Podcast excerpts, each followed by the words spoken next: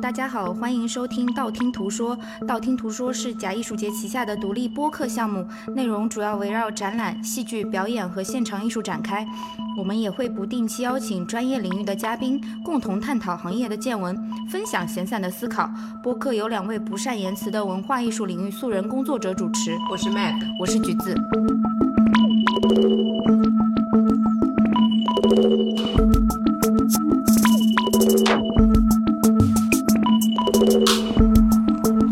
本期播客配套的补充图文索引，我们会同步更新在微信公众平台“假艺术节”。以下是我们第十四期正式内容。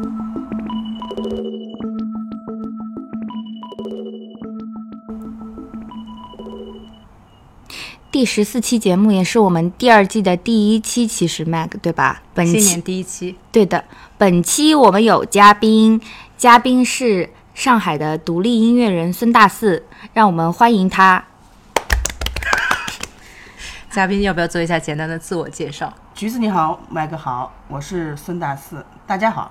其实大四也是我们片头优美的音乐的赠予者，应该说他把这个他的音乐送给道听途说作为我们的开场曲了，还帮我们进行了一些特别的编辑，可以说是赞助吧。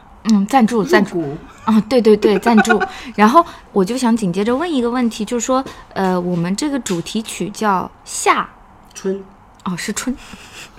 Sorry 啊，OK，是叫春，那还有春夏秋冬是吗？嗯，这一个组曲，这其实就是每一段都是一分钟左右的一个小品，很小的，是在二零一八年的时候和一个导演叫曹克飞，他在贵州的一个山区里面带当地的山区里的儿童做了一个工作坊，然后他就是跟我说想邀请我做几段音乐，想要表达出春夏秋冬这四段音乐。让当地的小朋友能从音乐里感受到这四个季节，然后做一些肢体的即兴。我说好，就回去构思了一下，就做出了这四段。一一共有四段，给你们听的是春和夏，对，还有秋和冬。秋和冬你们有机会可以听一听，完全不一样。冬天尤其萧瑟，嗯，很想听萧瑟的冬天，因为我们现在还没有过完萧瑟的冬天，对吧？但是我想问的是，其实我们的乐曲里面有一些自然的声音嘛？嗯，这些自然的声音也是在贵州采集的吗？这个不是的，这个因为当时我没有去到贵州，我就是取了一些音频的素材，比如说夏天我就会找一些跳水的声音，嗯，游泳的声音，蝉鸣声啊，蝉鸣声。春天就是鸟叫声，秋天是比如说风刮过落叶的声音，冬天就是踩在雪地里的声音。所以现在有没有小朋友听了这个歌去做肢体即兴的？据说很呃还不错，但是我你有看到过 video 吗？没有看到，很好奇，我也很好奇。那是不是我们的听友在听我们的主题曲的时候可以舞动一下？可以的，可以的。那我们道听途说的主题曲聊好了，我们来聊一聊嘉宾是如何走上创作道路的吧。嗯，很严肃的一个问题。其实我们两个人都很好奇，嗯因为跟大四认识也没有很久。嗯哼，然后他之前的职业生涯对于我们来讲有点像谜。哦，职业生涯，职业生涯，可能是因为没没有什么职业生涯。那创作之路吧，怎么说？我是从九九年、两千年开始写歌的。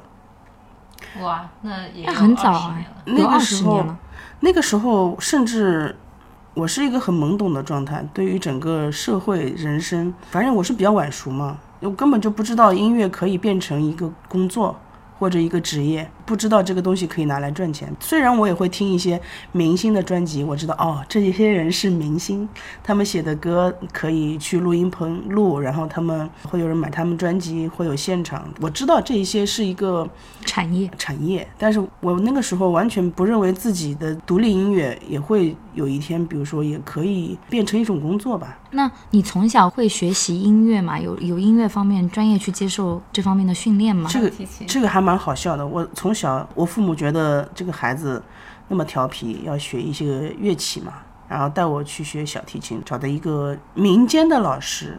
但是我小时候，大家我就记得四岁的时候，就是一边拉小提琴一边哭。就是太苦了，我？非常不愿意拉，我还以为是被自己拉的情感感动到了。就是就是拉的，就是很苦闷。嗯，嗯，就小孩拉弓也拉不稳嘛，怎么出来都是一股哭腔，嘎嘎嘎的那种声音。锯木头的声音对是吧？对对对，那邻居可能比较想要痛哭。我最大的问题、最大的短板就是从一开始创作到现在，所有的就是律动、旋律都是从里面长出来的。就是我不认识谱，我虽然就是我花了一定的时间训练自己，我现在可以很慢的读懂一些谱。你给我一定时间，我能把一张谱读出来。但是我从小就是对于识谱很困难，对于学习乐理也非常困难。就这些条条框框对你来讲没有多大的吸引力就对了。我的体内有一种自然的一种东西，一定要把它转换成一种嗯、逻辑的东西。音乐上把它转换成一种逻辑的东西，对我来说非常困难那你写歌怎么写呢？你不会把它用谱子记下来吗？啊！我目前都不记，我在训练自己记。所以是即兴的一个创作。你要说创作，那要说很长很长很长了。一开始写歌的时候，我觉得年轻的时候有种什么体内有种利比多啊。那个时候，我觉得每每一个音乐人或者是靠本能写歌的音乐人都有这样一个阶段。我记得我刚刚开始写歌的时候，九九年、两千年那个时候，我是可以把歌和词一起出来的。拿起一个琴，一首歌就唱出来了，然后我再开始记我刚刚写唱了什么词，旋律是靠录音录下来的，然后我就会把这个 demo 去找其他的人或者是乐队的人一起配出来什么的。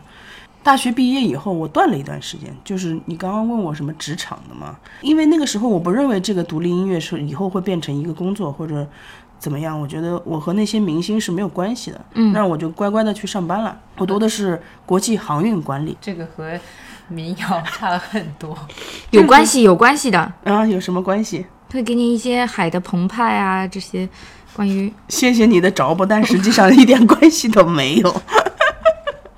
确实没有关系，因为这个工作这个专业是我们家里人帮我选的。你知道，在上海或者是大连都有两个海事有关的学校，大连海事、上海海运，等于说这种传统的港口学校，海上运输是一个很传统的职业。可以说，上海开埠以来它就有这个职业。以前人是用散货船嘛，没有集装箱，就是散装的。然后后来变成有集装箱、有大型的船。这个行业我我两个舅舅做了一辈子了。然后他说你呢？你考学的时候，等于说我是非常非常晚熟的，我不知道为什么要读大学，然后我也不知道读完书以后要干什么，嗯，进入社会是要干什么，我都是很懵懂的满头问号。嗯满头问号。就是当别人比如说插一句啊，我觉得其实不需要知道的。哦，OK，那好的，你 就是好像大家都也不知道。但是我觉得现在学生他很清楚，比如说他喜欢什么，他会自己去选专业的嘛。那个时候说，那你选什么？大部分人喜欢钱，所以选了金融。对，他就说你选什么法律、会计，要不就是什么这个海运。我说都感觉不太对。那你读的时候你，你喜欢吗？我读的时候每天旷课呀，哎，你有后悔说你没有去考什么音乐学院啊，或者是类似的这种专业吗？我曾经有一段时间蛮后悔的。当当我在北京的时候，好像就是二零一二年的时候，那个时候我开了一个小店。然后我说，是不是如果我不去读一下，我的音乐创作以后会有瓶颈呢？因为那个时候我觉得是有一个瓶颈，但是我把那个瓶颈的原因归于我没有系统的学习过，然后我就去中央音乐学院学了一个学期，他们那有那个成人的一种速成班嘛。和里面的老师是一样的，应该是一个什么进修班吧。然后去了以后，我觉得我的想法是错的，因为也很无聊，是吗？什么也没有学到。然后老师老师说，哎，你这个和弦怎么配的这么怪？你不要这样配，你要按古典的套路来配。但是我跟老师说，这个和弦配进去很合适，产生了一种性感的感觉。老师看看我，我是觉得我们这里不追求性感这件事情。老师说我我们不追求这个。然后第二堂课老师是教记谱的嘛，那个时候我学的时候还蛮会记谱的，出来就忘记了，连识都不识谱，感觉。那然后那个老师在最后一节课说：“同学们，我来给你们放放我写的歌曲。”然后写的超难听。就是放了一个影视作品，也不知道是没见过的一个电视连续剧。然后我的同桌就叨叨我：“这是什么呀？还没有你写的好听呢。”然后我说：“我也是这么觉得。我觉得每个同学在那个时候就意识到自己这个学费可能交的有一些啊，对，然后我就觉得哦，那可能跟系统也其实也没什么太大关系。系统里可能也能出来很有才华的音乐人，然后就是没有学过的人，我觉得这种东西有一点有一点依赖于天赋吧，或者是天生的一种感觉感觉对。嗯，但是这种感觉你怎么能运用得好，有时候是需要学习的。所以我觉得天赋和天生的感觉是一方面，另外一方面在音乐上要精进的话，还是需要学习的。但是这个学习呢，我觉得不一定要去音乐学院。或者是中国的音乐学院，我不知道上音怎么样。反正我上次在嗯中央音乐学院的感受就是，我觉得不太美好他们。有一些死板了。嗯，你去学的是什么系啊？他们作曲作曲作曲哦，我觉得音乐是有很多很多可能性的，就是能把你生命里的任何东西、一种能量都转化成音乐。但是他们所追寻的那些东西，可能是一定时期已经被证明是成功的音乐形式，在反复的去去重现它，去靠近它。你现在嗯再去应用它，你失掉了现在的人将自己的能量和音乐结合的一种可能性。是不是有点像是公式在套着？对对对，而且他还要求很严格的套，我们就跟刚刚说嘛，我配了个很性感的和弦，我觉得很好听，他出来一种，性感是不被允许的。呃，他说这个，他说你不要拿这种东西在我的课堂上，我就要要求纯古典的配曲的方法。哎，那我很好奇啊，按照这种公式出来会有好歌吗？我不知道，I have no idea，有哪些你觉得，比如说你在虾米或者让听特别好听的歌是音乐学院的人写的吗？我现在哦彩虹乐团那个嗯，彩虹彩虹乐团不错啊那可以他那个是上海上音指挥系出来的嘛？那是不错对他写的。但是我觉得他应该，他应该是有自己想法的，包括他们那个一张专辑叫什么《白马店》，还是特别有独立音乐的想法。我觉得那他是他本人是有想法的，完全是那种系统里面教上来的。对，所以说，其实就是系统里教上来也是可以有很好的作曲家，只是他们自己本身也要有天赋的。是的，我觉得是。就是有天赋，你学或不学都是可以创作。但其实我觉得所有的艺术创作，好像天赋这件事情都挺重要的。这我感觉到了一个非常敏感的一个，我不知道你们对天赋怎么看。嗯，我知道有一些有一些时候不能聊天赋这个事情，就是是禁区是吗？对，就或者是一种政治正确，或者就觉得大家天生平等，经过一定方法的训练，每个人都能达到一定样子的什么样子。所谓的天赋，说是一种禁伪命题。伪命题，或者说你要是说这件事情上，有些人比较有感觉，比较有天赋，而有一些人可能就没有，是一种政治不正确的说法。我不知道你们是怎么看这个。我就是那个政治不正确的人。嗯，还有另外一方面，我觉得就是天赋。如果从一个客观的角度来看，比如说我看一个音乐人有没有天赋，其实我根本就没有这个能力去 judge 他有没有天赋。嗯，我之所以觉得他有天赋，可能就是因为他的有些东西让我觉得 哇，那他太奇妙了，可能我想不到。但可能你从一个音乐人的角度去看他，他未必那么有天赋。所以就是在上这个音乐课之前，你已经走上了独立创作的这个道路，还是说其实上完了这个之后，你更坚定了自己要走这个独立音乐人的道路？嗯，我觉得我走上独立音乐人道路和上这个课几乎一点关系也没有。嗯、插一句，你从什么时候开始全职做音乐的？我是，我想想啊，我是从二零一二年，二零一二年就是上课的时候嘛，同一年。在上课之前，在上课之前，我忽然决定我要做音乐人。当时我都要抱着饿死的心态，说什么我都要去做有一。种要当烈士的感觉的那种感觉，要去要做音乐。满足自己内心创作的欲望。一方面，我是觉得可能那个时候那个阶段的年轻人，忽然又觉得有一定的社会责任，我不知道是社会责任还是什么，就是觉得应该拿这个创作和这个社会它有一定的反馈，反映这个社会有一定的连接。可能就是我忽然成长到一定阶段了。我觉得我在干嘛呀？我每天在我每天在南锣鼓巷旁边的鼓楼东大街上面开着一个小店，然后我对面就是毛 Life House，我每天可以去蹭看演出的，因为我和他们都关系蛮好的。我说，哎，我平时也写歌，我为什么不把它录出来？为什么我就坚定认为自己就只能开个小店啊，或者是去公司当个小职员？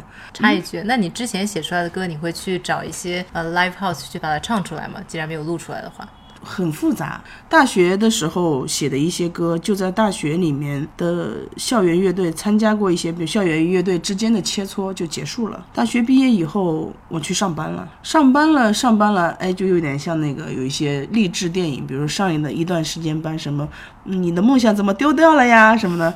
我那个时候在浦东机场上班。特别远，我住在彭浦新村，每天早上要两个半到三个小时单程。后来我们在大学一起组乐队的一个男生是贝斯手，他来找到我，他那个时候已经开始做装潢公司了，呃，布展公司。他说我还想起我们那时候的梦想，说为什么你现在都不搞音乐了呢？然后他跟我喝了一杯咖啡，请我喝了杯咖啡，我们当天就决定这个乐队要重组。然后那个时候，我觉得组乐队到那个阶段，我有一种感性的东西，纯属是我和这个乐手之间的一种感性的关系。比如说，大家都开始觉得自己老了，虽然那个时候也就是二十三、二十四岁，但都觉得自己老了。怎么就是工作了以后就把音乐放下来了？那个时候有一段时间，我们是重组了一个乐队，叫摩天轮，可以在虾米上听到有一张在孙大四。这个音乐人之下挂着一张专辑，叫《摩天轮》，一张 EP 五首歌。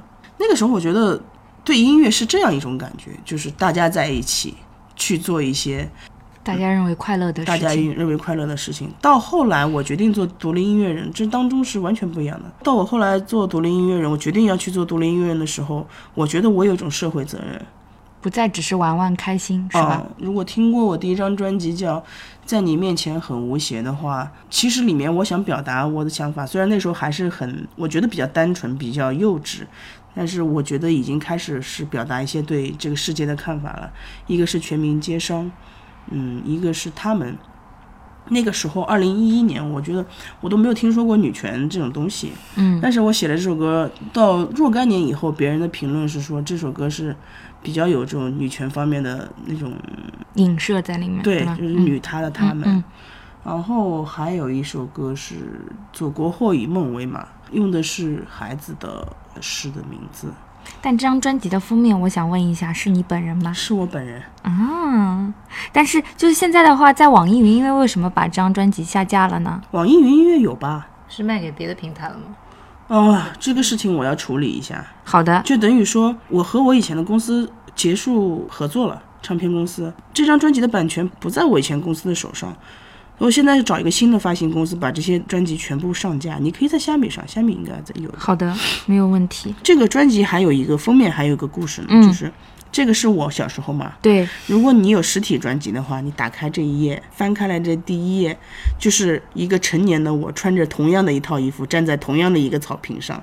是同一片草坪吗？不是同一片，但是找了一片就是很像的。因为那个时候太小了，不知道在哪片草坪。嗯。我爸爸拍的。翻过来一页，就是一个长大的我，胖胖的，哎，穿的一身一模一样的衣服，站在一个差不多背景的草坪上。现在还有什么渠道可以买到实体专辑吗？可能淘宝上有，然后但不是你自己在进行这方面的管理，有唱片公司。嗯，现在也没有唱片公司，这个应该是发行了以后，呃，应该是我以前的唱片公司把这些专辑就分销到嗯各个嗯唱片店啊或者什么，应该淘宝上这些唱片店都有自己的淘宝店，嗯，所以说会有。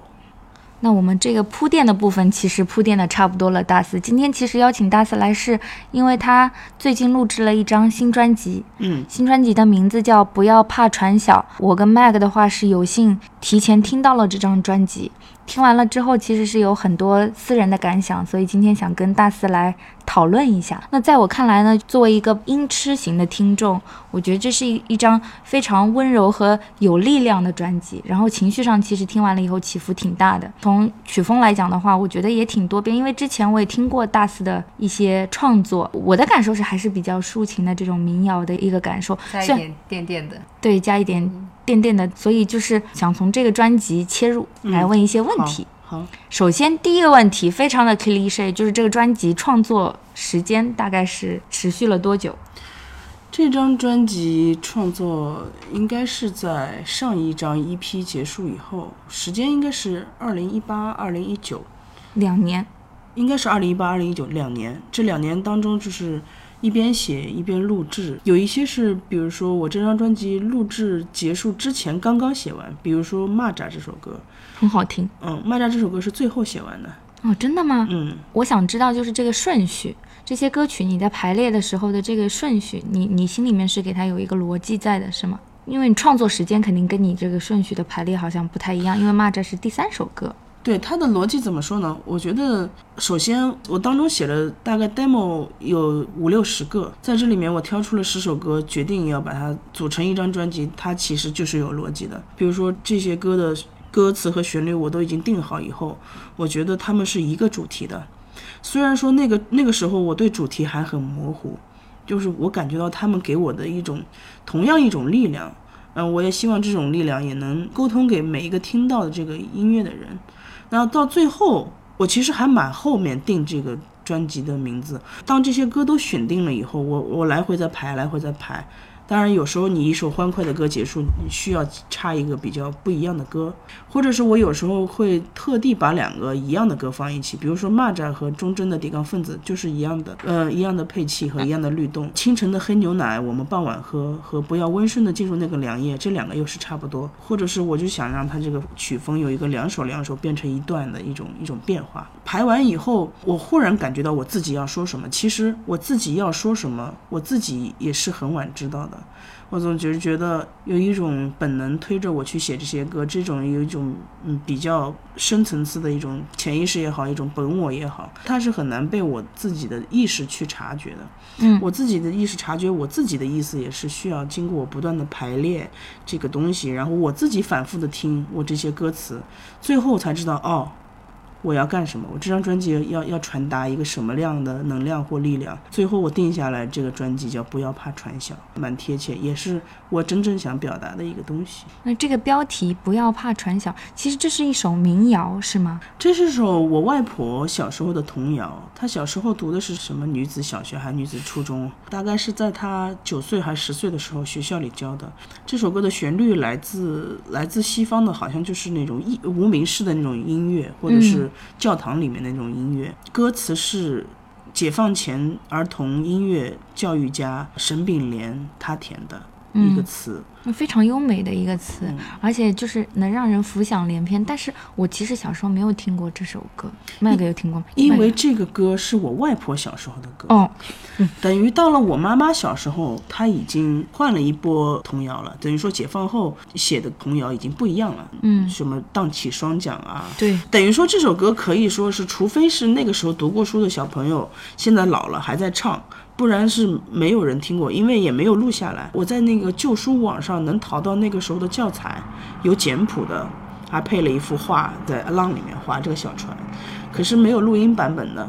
所以我外婆一直会跟我唱，她哎呀，她说我小时候命很苦啊，我读到十岁就没有继续读书了，她的父亲去世了。嗯，然后她就会说，但是我小时候还是很喜欢唱歌的，学校里教的这些童谣也很好听。她会给我唱好几段，这是一段我非常有印象的。所以我插播一下，嗯就是说不要怕传小里面，其实刚开始有一段人声嘛，那是外婆的那是声音外婆，哦。哦，我外婆，我外婆开头的，以外婆开头，因为我就觉得好像是一个就是年长长辈在唱，非常感动，嗯、中气还蛮足的。而且音准非常完美。对我都没有修过他的音准，完全没问题。你有教他要唱吗？还是怎么？不用我教他，因为这首歌是他教我小的时候唱了无数次，哦，对对对，就是有一天，我突然想，我这张专辑要怎么开头？我在想这个问题。我外婆在那看完，我每天会陪她看那个，她喜欢看苏州评弹。看完以后，她电视一关，我说外婆来，不要怕传响，一二三，唱。然后外婆就进入状态了，啪就唱出来，就是一遍录完的。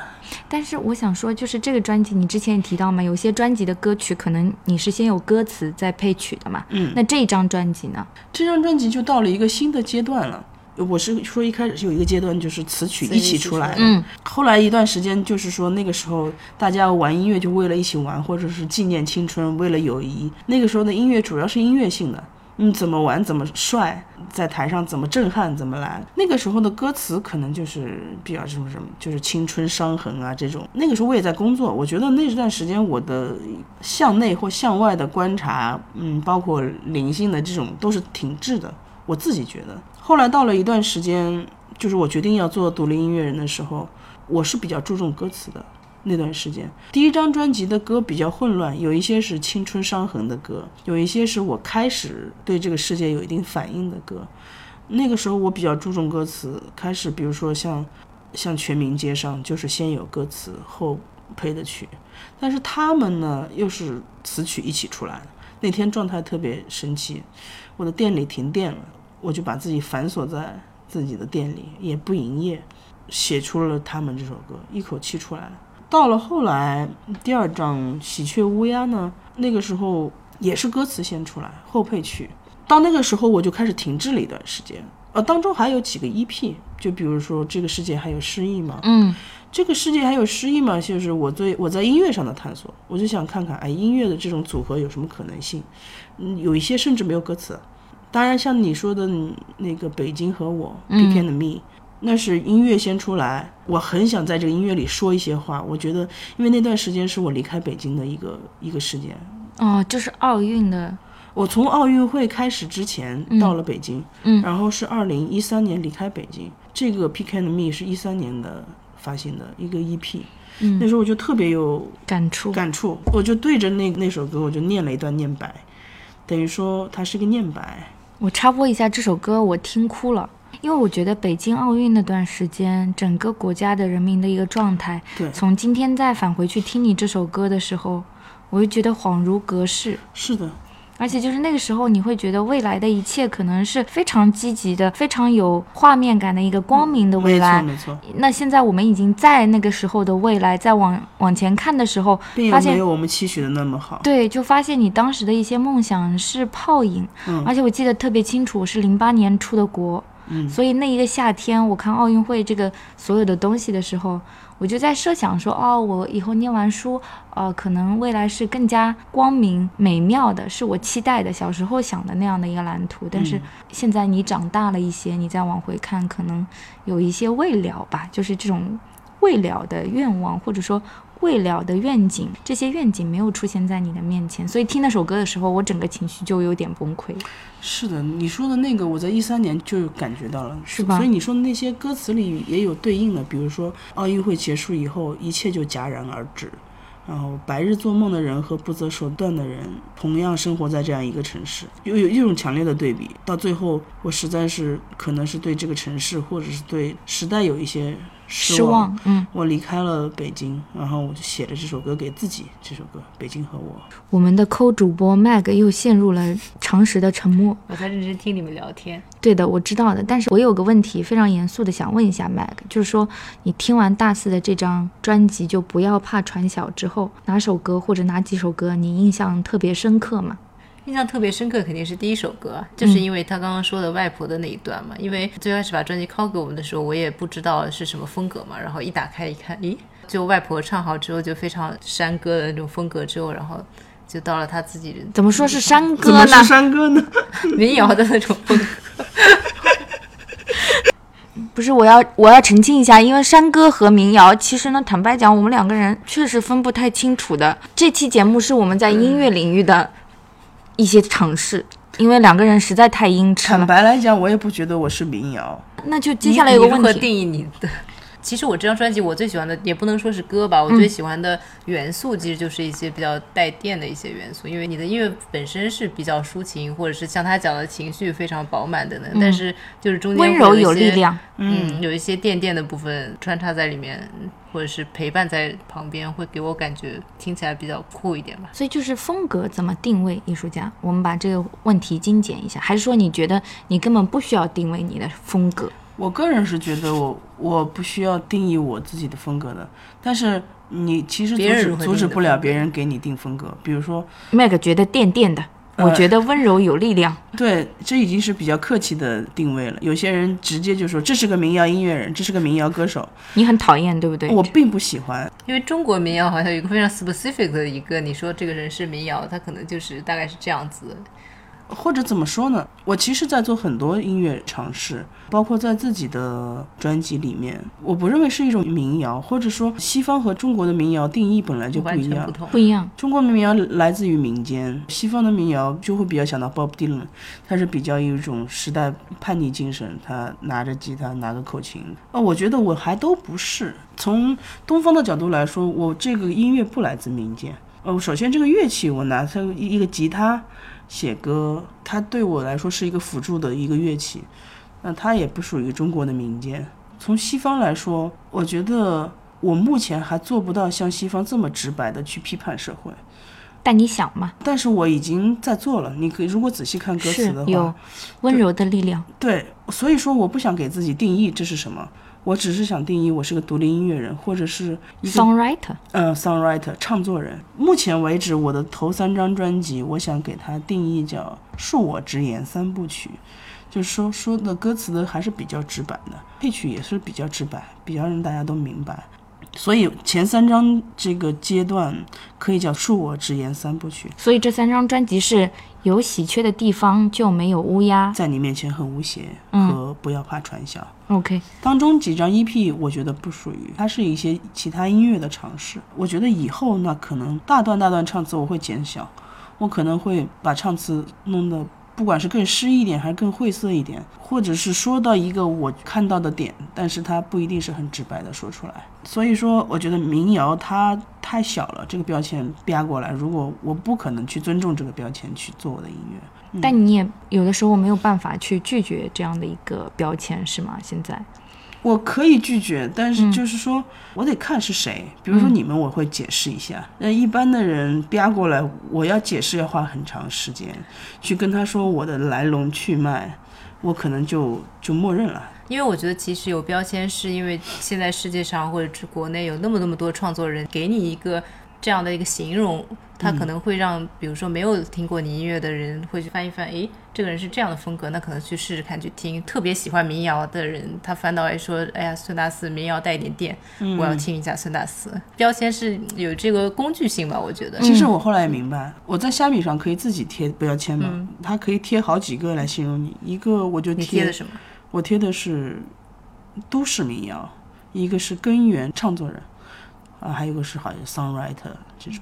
有一张专辑还添了实验，有时候我会做一些实验的，比如说和剧场的合作的情况下，我会做一些实验音乐。对这个我们稍后说，因为因为我觉得这一块非常非常有意思。但是我们这个专辑里面还有一个部分，我想聊一聊，就是之前我们也讲到这歌词嘛，歌词的部分其实我觉得都很像首诗啦。比如说忠贞的抵抗分子啊，蚂蚱，还有就是清晨的黑牛奶，我们傍晚喝，傍晚喝，傍晚喝。傍晚喝，嗯，对，这个开头有一段德语，对吧？所以这个德语是什么意思这个本来就是一首保罗策兰的诗，它不是我的歌词，？OK，它是就跟不要温顺的走入那个凉夜。对，整张专辑有两首，呃，等于说有三首歌不是我的歌词。第一首《不要怕传小》是沈炳莲的，我外婆小时候的童谣，我把旋律改了一下，我改了一个我的唱法。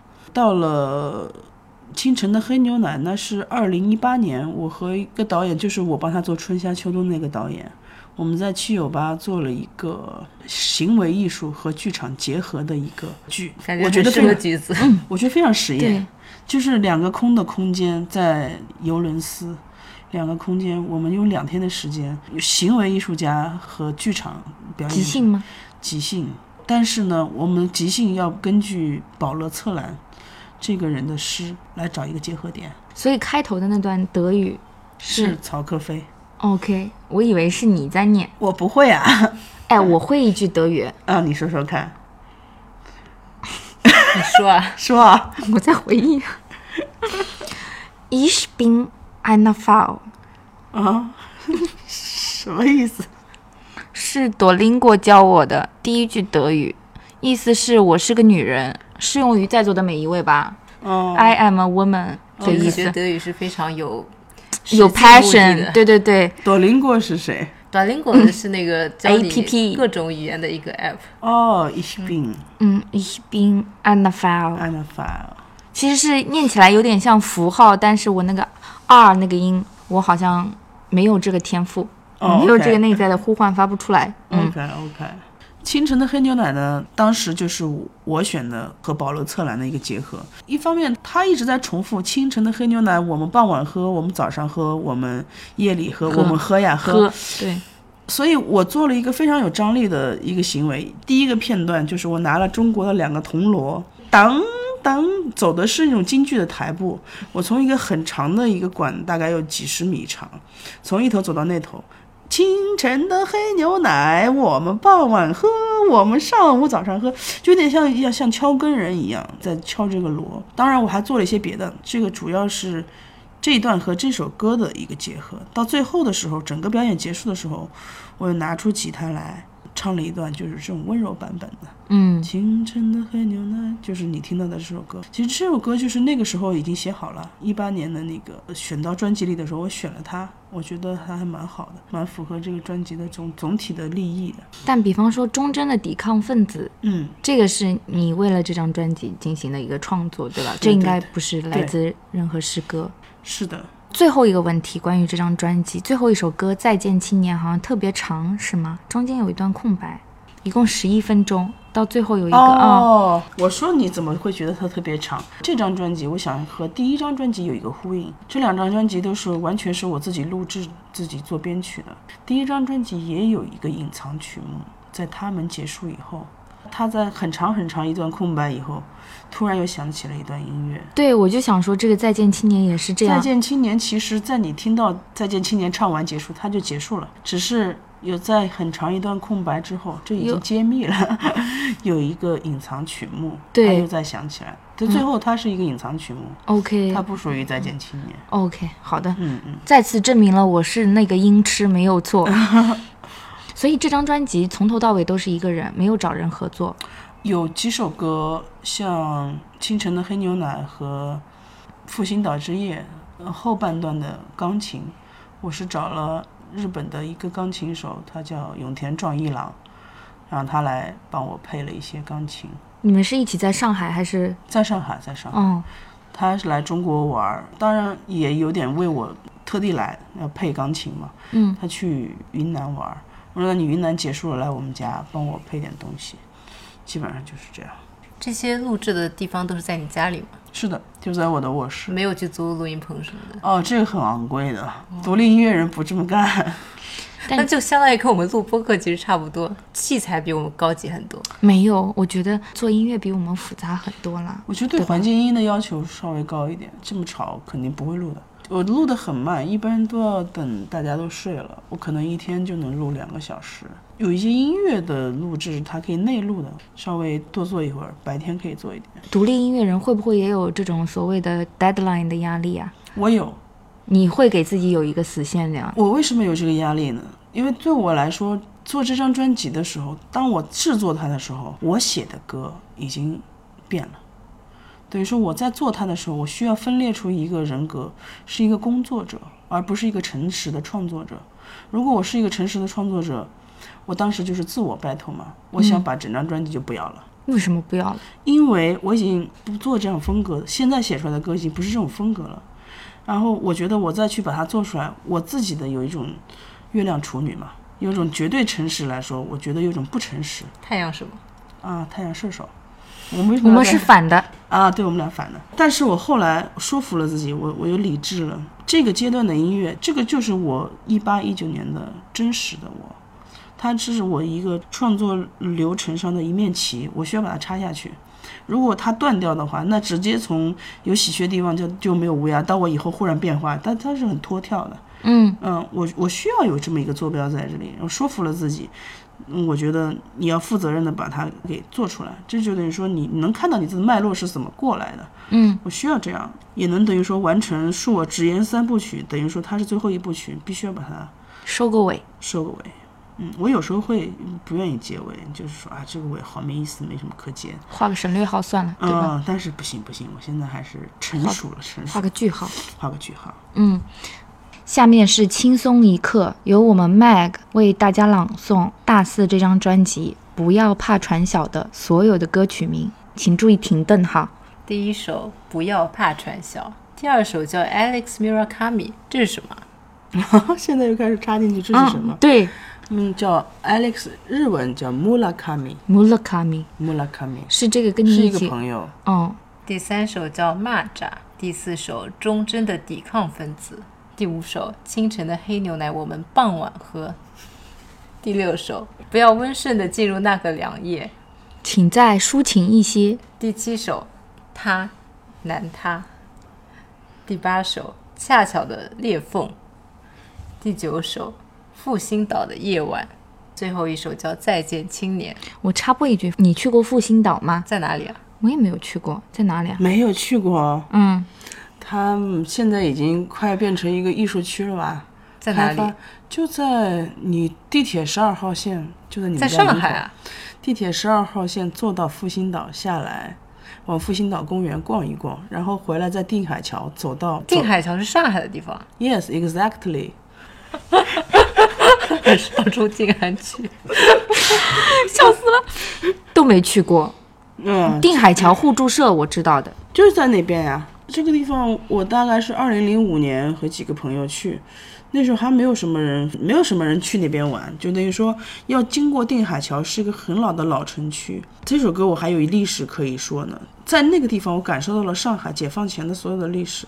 等于说开埠以后，江浙一带的人，很多人就是摇着自己家的小船，来上海就来上海，就在那边，因为那边有最早的工业区，在那边就在工厂里找个活干嘛，就等于说，然后也没有房子，那个时候战乱嘛，也不是每家人都有房子，他们就住在船里，拿竹子织一个，嗯，像毛毡，像蒙古包一样毛毡。支起来就住在里面，或者是他们后来慢慢的上岸了，不住在船里了，就把船里的竹子支在岸上，然后毛毡一搭，那个时候叫滚地龙嘛，然后慢慢的滚地龙变成了平房，然后家里繁衍了二层房、三层房，所以定海桥那边现在的房子就是一楼、二楼、三楼之间能明确的感觉出来，二楼加盖、三楼加盖，他们都不是一起盖出来的。那些房子就是感觉有些不结实的，但是呢，它确实屹立不倒几十年。一直听说那边要拆迁嘛，那边的人也就是祖祖辈辈生活在那里，反正也是应该拆不起，不愿意。一看一方面拆不起，另外一面他们也不大愿意搬走。那边有一个杨树浦自来水厂，那个时候那边最早的自来水厂，我外婆跟我说，她爸爸是那个时候嗯总工程师。自来水厂，后来又去了复兴岛嘛。复兴岛公园就很有意义，它一开始是被日本人占领的，后来是被国民党政府收回了以后，等于说我们又把这个岛又复兴起来了，叫复兴岛。其实那个岛也是一个水冲出来的一个半岛，它还是和那个杨浦区是连着的。你要是如果去过复兴岛公园的话，那边有个白色的别墅建筑叫白炉。蒋介石到最后撤退的时候是在那里做作战指挥的，最后的最后他是从那里走离开大陆的。嗯，所以歌词里面会有这个先体现，就是，嗯、我看见有人来了，划着小船，在工厂里岸边上支起生活。啊，我看见有人走了，坐着轮船，唏嘘着在身背后留下动荡的岁月，其实就是解放前的整个那边的历史吧。我是零五年发现这块地方的嘛，那段时间我觉得那边是没有什么人管的，政府也觉得那边是工厂区嘛。现在是有一种开发的一种愿望了，那时候还没有。那个时候就等于说变成我们爱玩的人跑过去探险了，或者觉得那个是世界的尽头，其实就是上海的尽头，又不是世界的尽头。那时候有一种什么，有一种就是年轻的一种浪漫的感觉。我们几个朋友去的，所以上海的文化或者历史是你创作中很大的一部分。我不敢说我有什么研究，但是就是我感觉到的，或者和我有关的，嗯，在这张专辑里会有一定的体现。嗯，我觉得首尾是呼应的，一个是不要怕传响，是我外婆小时候的童谣，还有一个复兴岛公园，它有一个呼应的。其实我们之前已经讲到了，除了做独立音乐人之外，你在剧场啊，在美术馆里面啊，其实也有很多尝试嘛。过往，你是以独立音乐人的身份去参与这些尝试的吗？参与这些项目的吗？还是一个表演者的身份？经常是混淆在一起的。一五年我就接触到上海草台班，那时候也是一个他们当时的成员，他后来离开了。就是说，那我们这里需要音乐人，你来跟我们合作吧。我在北京就听说过这个团队，嗯，我插播一下，草台班是上海的一个民间的戏剧团体，戏剧和表演艺术团体。是的，是的，嗯，比较松散的一个组织，对吧？是的，是的，是的。非常自由，嗯，你说松散组织，我记得第一天进草台班，规划的非常的井井有条。对他们规划很好，啊但看上去是非常松散的一个，嗯，然然后赵川就说，呃，对于我们草台班像一个公司一样，我表示抱歉，你需要忍受这样的流程。我记得第一天去是这么说的。后来在这个过程当中，当我做音乐，他们的一开始的戏是需要一些吉他唱的，因为在我之前是许多，我不知道你知不知道许多这个音乐人，嗯，他后来回北京了。在这个过程当中呢，也需要表演。嗯，我开始接触到表演，平时的身体训练什么的，慢慢慢慢慢的，因为我的身体是比较特别的，这个块头，还有我平时在家里就会做一些跟着音乐即兴的这种，我都不知道那个叫表演，我把它称 movement，movement，yeah yeah movement，慢慢慢慢的就会有一种自己的表演风格在里面。这个过程当中也接触到一些其他的导演，或者是美术馆需要一些项目，我会做音乐也做，表演也做。就比如说七九八的，我刚刚说的那个尤伦斯的实验那个项目，我也做了音乐，也做了表演，跟七九八还蛮有缘分的。第二年又去和歌德学院合作了一个叫《Avatar》，也是曹可菲和另外一个德国的女导演合作。一开始就是做音乐，我做音乐和音效，做整个项目需要的这种声音的素材。办当中，那个德国导演觉得我比较带劲，就把主演换掉了。他说：“你来，你来，你来。”一开始没有想到，然后就是你知道的，我上次说的，嗯，可以讲吗？呃，我觉得现在好像还有点悬而未嗯决。对，是一个秘密项目，一个世界知名的剧场创作者的秘密项目。嗯，在这个里面我也是，他觉得我会弹一些乐器，他会让我弹一段古琴。他现在的开场曲是我那天吹了一段竖笛，然后他配上了其他东西，然后他也会让我表演。就是我觉得这两个东西现在是是在一起的，对我来说。但是在参与这些项目，你在之前选择这些项目的时候，你自己有什么标准吗？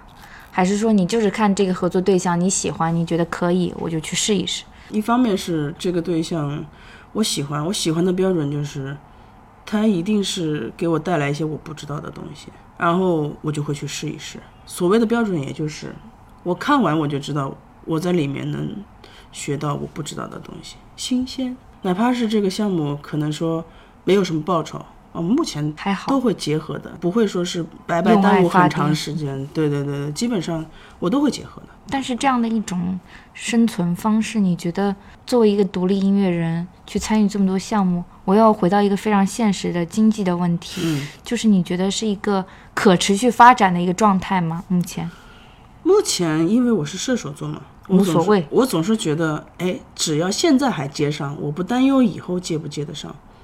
我现在觉得是现在还在往前走，那我不担忧明天会不会继续往前走。嗯我是这样的。就是看今天的这样的一个性格。对对对对，嗯但其实主要的收入来源应该还是专辑。都有。比如说专辑发行了以后，它数字的点击，然后我去巡演，巡演的路上会有一些门票啊，然后巡演的场次会很多嘛？比如说新专辑发了之后，我觉得起码十次，十个城市，十个城市，我觉得是。我之前一般都超过这个城市，但是我后来发现有一些城市，嗯，受众还没有培养起来，嗯也可能是我名气也没到。一般有哪些城市是让你觉得挺惊喜的吗？就是说，哦，原来有这么多人，绍兴，真的吗？嗯，我上次去绍兴，竟然来了六七十个人，都是知道你的音乐的人。是是当地的宣传做的特别好，他们也会去听，听完以后他们觉得有兴趣就来了，我觉得很神奇。我一般就想这个地方顶多十几二十个人，一般是在坐满了。所以在酒吧里，在那边有一个书店，好像是韩寒的书店，叫什么？嗯，很高兴认识你啊，那不是餐馆吗？家书店，哦，在他的二楼，呃很大一个区域，专门就是做一些演出。但一般如果是要表演的话，是在 live house，还是说就是书店。书店、酒吧我觉？得像我这样的，有时候一个人，有时候两个人的，我会比较喜欢书店，除非是没有书店或者是小型的 live house，不是那种大的。嗯我对大的是没有必要，没有这么多人会来看我。嗯而且大的那些设备都是根据大的乐队来做的，而且他们的舞台特别高。我不喜欢离观众特别远，所以 live house 其实对我来说不是首选。一般情况下就是，比较喜欢亲密的空间。对对对对，嗯本期节目其实马上就进入尾声了嘛，嗯我现在要挑起一个话题，也不是一个话题了，就是我跟大四是怎么相识的，嗯又要回到这个老生常谈的问题啦。如果经常听道听途说的朋友们应该已经知道了，我们是在外滩美术馆二零一九年的 Highlight 期间的一个岛屿酒吧的项目跟大四相识的。嗯大四当时在岛屿酒吧里面的一个参与式的作品，就是说大家组队去找他写歌。然后，然后橘子比我早去一天橘子有组队去写到歌，然后我因为比较腼腆，所以那天就只是在旁边看了看别人写歌，没有参与到，现在很后悔。对，因为我们麦克是一个比较客气的观众，不像我，我就是盯着那张桌子不走了，所以我写到了歌。然后我就想问一问大四，其实音痴也是可以作曲的嘛，对吧？因为这是我当天的一个感受，就说哇，我这么差音乐方面，当然同座的各位可能比较优秀，所以就没有让是几个人一起当时？里面也有我们上一季的嘉宾吴女士，还有呃拉面，嗯，没有，拉面拉面不在，拉面是帮我们拍摄了这支歌曲的 MV。Anyways，这些都不重要。但是我想问大四的就是，这个即兴的作曲项目是你去之前你已经想好了它的机制，对吗？就是不管怎么样的观众，像我这种奇葩观众出现，还是正常一点的观众出现，他们都可以殊途同归，做完一首歌。是的，这也是我刚才说的那个天赋说政治正确，也是我在这方面的一个实践。就是说，一方面我也很矛盾，我一方面认可就是有一些人做一些事情更有天赋，但是我又另外一方面我就想，质疑他，我又质疑他，我说为什么普通人不能写歌呢？再比如说像在我的引导下，普通人能做到一个什么程度呢？我就想挑战一下这个事情。然后我觉得，因为岛屿酒吧它这样一个参与性，我觉得这样一个活动比较合适。嗯，所以就是来吧，大家来，我也挑战自己。就是你任何人，我不知道你是什么样的人会坐下来，不知道你是音痴还是普通的青年，甚至还有中老年，也可能就是说他说的话并不是你想期待的那种内容，我就放下任何期待了。就是你所有的人来，我最后都整合成一首歌。所以最后是完成了一共十首，十首这是就是在你计划内的。对几个晚上，五个晚上，每晚上两场。怪不得我没有挤过去。但是两场结束了以后，你整个人的状态是非常累的，是吧？很累很累，就等于说一个小时写写一首歌，每天晚上好像就是两个半小时还是三个小时，一个小时嘛，差不多。对整，个一场，我当中可能就是喘半个小时气，然后我要准备下一个场了。最大的挑战是你不知道下一场观众是什么样子的，他要说什么样的内容，因为他说的内容，你的歌词从他的内容里提出来。提出来以后，然后你要当时就决定配什么样的风格的音乐对去给他伴奏给配上，这个有吉他套路嘛？配上以后，我知道你的感兴趣，这个等会儿再跟你说。配上以后，你要马上唱出来，这个旋律还不能很怪，对就起码要朗朗上口，大家才能一起唱。这个也是也是我一直在自我质疑的，我到底有天赋吗？还是我天生就知道一些套路？天生知道一些套路也是一种天赋。就有很多人也是做音乐的，包括草的班同事也会问你这个套路最后是什么？我把所有的套路都拆解了。其实你如果看我那个推送的话，有一期是参与方法，我就是每一步的套路都拆解，但是拆解到最后，我把歌词写的过程拆解出来了。到最后，我弹上琴，啪啪啪把那个歌唱出来那一刻，是无法拆解的，我自己拆不出来。我是很想把它全拆了，全拆了，让每个人都能用这种方法去写歌，但我都拆不出来。不行，我觉得每一步都很艰难，对我来讲。而且就是当大四开始弹起吉他，就唱起了我们那个 ridiculous 的歌词了以后，因为我们那首歌叫 We Need to Find Balance，嗯嗯嗯，然后里面有什么我有二十七个男朋友啊这种什么我已经退休这种，你知道就天马行空的，还有个什么嗯性感的 Dinosaur 啊 peeling 嗯 orange dinosaur peeling orange。什么 strange but sexy，什么噔噔噔噔，我当时大四弹起吉他开始唱的时候，我还是有被惊到，我就想说，哦，原来是这样。对，因为每一场观众都担心我写不出东西来。对，这是我最大的担忧这个干什么因为对啊，他们写歌词，但你要给这些歌词配曲，对你，所以你如何你你聊聊这些东西，最后大家勾关键词，勾完关键词，你最后说好这些东西我要变成歌词，已经四十分钟过去了，还有二十分钟你，你能把歌写出来？每一所以你场的观众都每一场的担忧。歌都是当场写的新歌吗？还是你是会把之前哇那而且和弦都不一样，所以没玩到真是太可惜了。找我来喝酒干什么？就是因为很早就有人在那边，然后他们你就应该盯着呀，时间很长嘛。确实，好像我这桌要抢了一天两轮。对我们当时是盯着，我记得是好像是用 competitive，他们还但是我们人他们还说多，要加小板凳。对你我们加了一张小板的，像我这这么 love and peace，如何抢得到？所以我觉得这项目应该早日的得到一个 revival。如果有在收听我们这个节目的听友们，恰巧是拥有这样权利的工作者，请留意。录着录着也很长了嘛，麦克。嗯，我们本期节目要不结束的时候，让我们艺术家带着我们唱首歌好了。我一般没有吉他不唱歌，不过我忽然想到，我可以传承一下外婆小时候的童谣，我教你们唱《不要怕传小》的外婆版好吗？可以，有兴趣吗？有兴趣，我看着你们俩唱。嗯，你一起，这个很简单的。你在后面哼哼吧。好，经过了两分钟的学习，现在我们来听一下橘子同学和我们的大四艺术家合唱这首歌。不要怕船小，一二三，走！